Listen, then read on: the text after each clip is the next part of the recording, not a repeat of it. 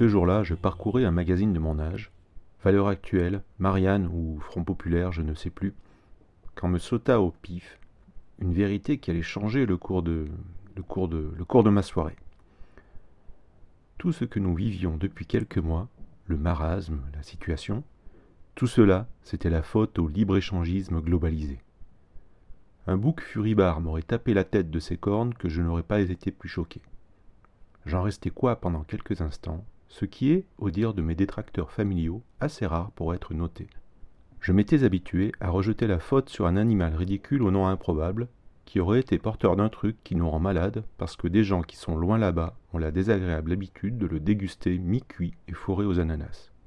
Explication simple, issue d'une logique cartésiano-culinaire qui avait la bonne idée de pointer du majeur les autres du bout du monde qui sont coupables, puisqu'on vous dit qu'ils sont du bout du monde.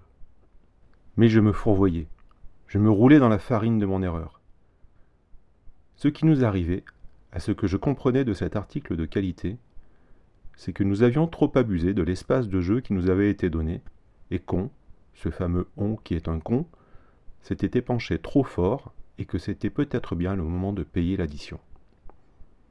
Dans les backrooms de l'histoire, nous serions jugés par ceux qui nous succéderont, parce que, à trop vouloir être les citoyens d'un même monde, nous avions fait sauter le bouchon de la cocotte de la fête à Neuneu, qui est bien terminée.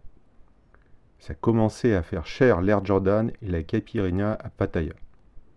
Et nous voilà bien, après la fête, avec un drôle de goût dans la bouche qui nous dit que bon, ben voilà, on doit rentrer chez nous. Et surtout y rester. Le dance floor est fermé pour une durée indéterminée. Une odeur pas très agréable flottait dans l'air qui me rappelait un vague souvenir. Permettez que je vous livre une courte anecdote personnelle sur le libre-échangisme euh, afin d'éclairer la situation mondialement catastrophique qui est la nôtre. Oulala, que, que n'ai-je dit? Non, ne partez pas, je suis euh, tout public euh, toujours.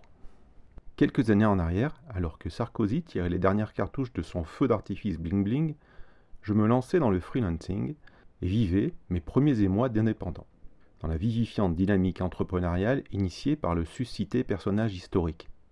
L'une de mes premières affaires, c'est marrant on dirait du Mickey Spillane, me conduisit un lundi matin à un rendez-vous qui allait définir une bonne partie de ma carrière d'indépendant, j'en étais sûr.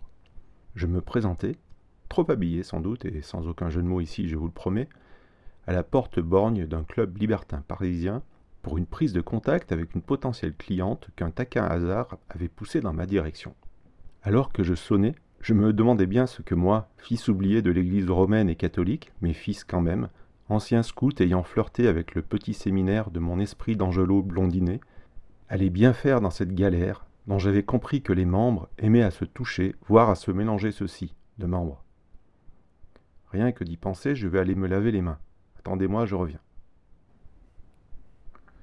Donc, je suis accueilli par un portier blanc comme un linge sale qui avait tout l'air d'avoir passé un autre week-end que le mien et d'en avoir vu beaucoup d'autres.